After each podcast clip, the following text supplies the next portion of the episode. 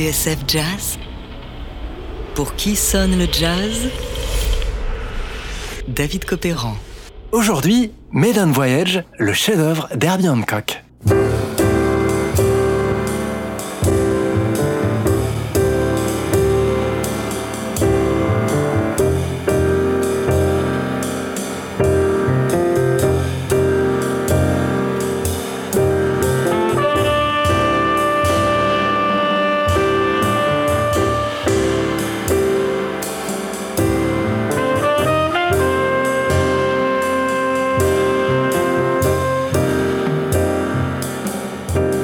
Cette introduction et cet air, vous les connaissez sans doute par cœur. C'est Maiden Voyage, l'une des signatures d'Herbie Hancock.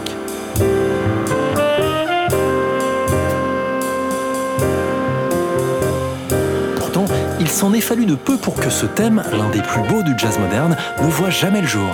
Une histoire de serviette dans un avion et d'une publicité pour une célèbre Haute-Cologne. Alors, quelle est l'histoire d'Herbie Hancock et de son premier voyage? Réponse tout de suite dans Pour qui sonne le jazz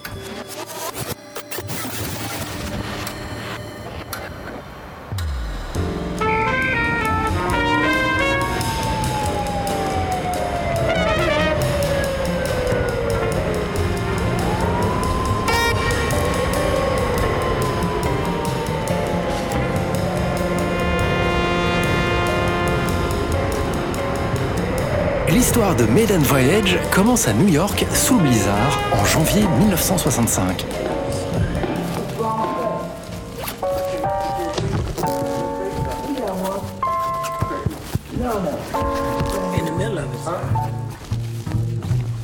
CO 91176 Freedom Band. Ce jour-là, Herbie Hancock est en studio avec Miles Davis.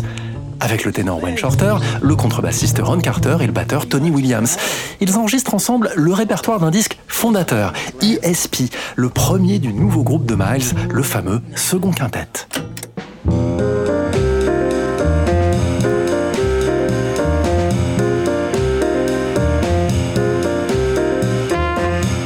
Janvier 65, Herbie a 24 ans. Oui, 24 ans. Et déjà un sacré pédigré.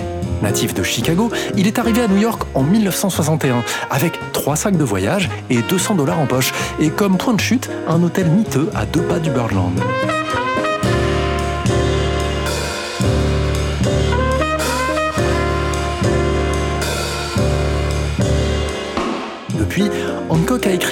Poignée de tubes, Watermelon Man et Cantaloupe Island.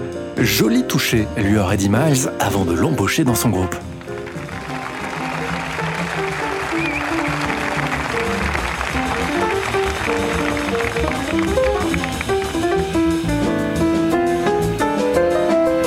D'ailleurs, Herbie, c'est surtout comme ça qu'on le connaît à l'époque, comme le pianiste de Miles Davis. En 1963, au festival d'Antibes Jean Lépin, le critique de la revue Jazzot remarque ce musicien au toucher résonnant et aux phrases décidées.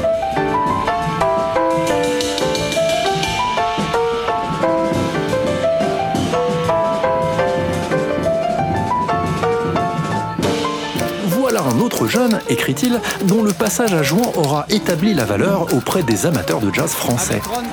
À l'époque, même le présentateur, le vénérable André Francis, a du mal à prononcer son nom. avec Herbie Hancock au piano. Voilà donc où en est le pianiste lorsqu'il entre en studio avec Miles par cette froide journée de l'hiver 65. Ensemble, ils enregistrent le répertoire de l'album ESP et notamment ce thème 81. Ah, this is six.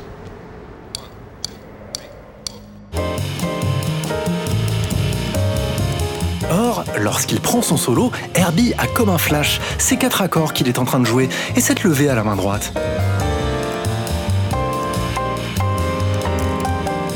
Eh bien ça, ça lui rappelle un truc.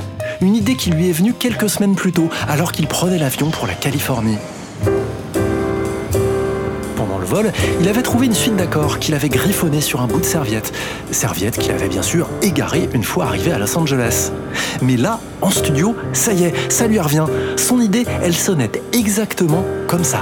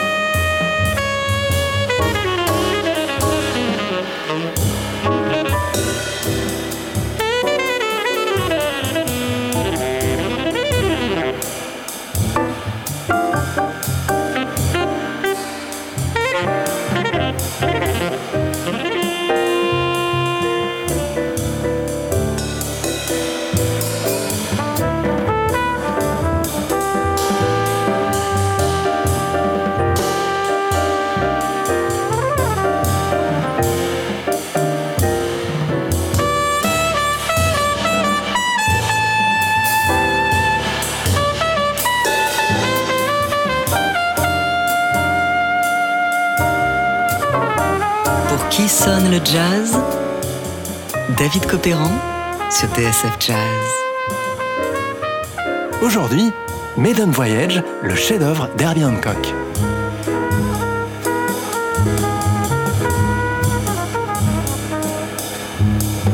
Tout a donc commencé fin 1964 dans un avion par un motif griffonné sur un bout de serviette. Motif perdu, puis miraculeusement retrouvé quelques semaines plus tard en pleine séance avec Miles Davis. Lors, cette idée, le pianiste ne va plus la lâcher. Il l'utilise une première fois pour la publicité d'une célèbre haute Cologne, avant de l'immortaliser le 17 mars 65 sous le titre que nous lui connaissons aujourd'hui, Maiden Voyage. Avec les flux et reflux du batteur Tony Williams et ses tambours, comme le mouvement de l'onde marine, Maiden Voyage essaye, selon Hancock, de capturer la majesté et la splendeur d'un vaisseau dans son premier voyage. Une musique qu'à l'époque, Alain Gerbert qualifie d'impressionniste dans les colonnes de Jazz Magazine. Musique d'espace et de mouvement, dit-il. Ce tableau offre l'impression paradoxale d'un flou parfaitement découpé.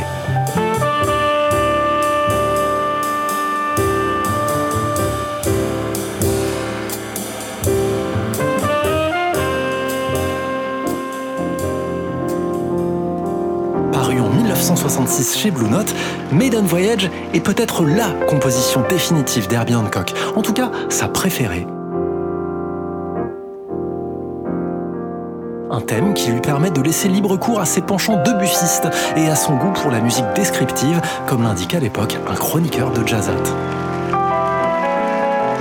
Dès lors, Maiden Voyage devient une étape incontournable des concerts d'Herbie, comme ici à New York en 1976, sans doute l'une des plus belles versions. Tirée de l'album VSOP, on l'y entend au Fender Rhodes dans une intro au son électrique et merveilleusement liquide.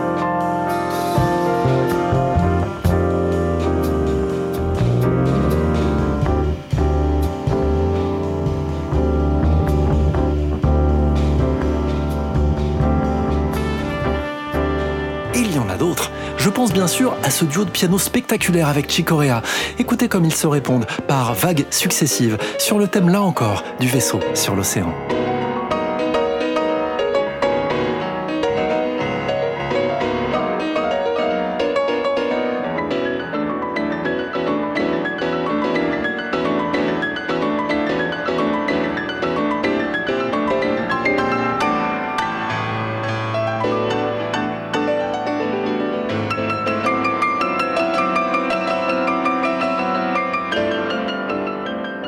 Qui permet aussi d'entendre toute la dilection des deux hommes pour la musique classique.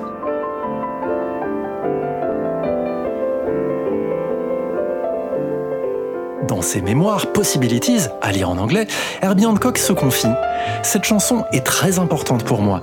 À chaque fois que je me retrouve seul, assis au piano, c'est celle-là que je joue.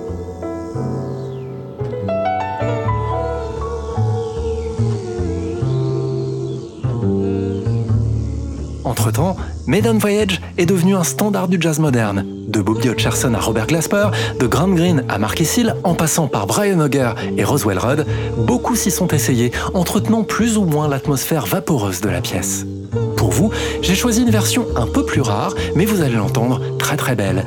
Version chantée par cinq adolescentes d'une petite ville de Californie, les Filipinos, Georgie, Jamie, Jodie, Reggie et Stevie. Un groupe parrainé dans les années 70 par le pianiste George Duke et qui se fit connaître sous le nom de The Third Wave. Enregistrée par le label NPS, cette version chantée et enchantée de Maiden Voyage tient toutes ses promesses.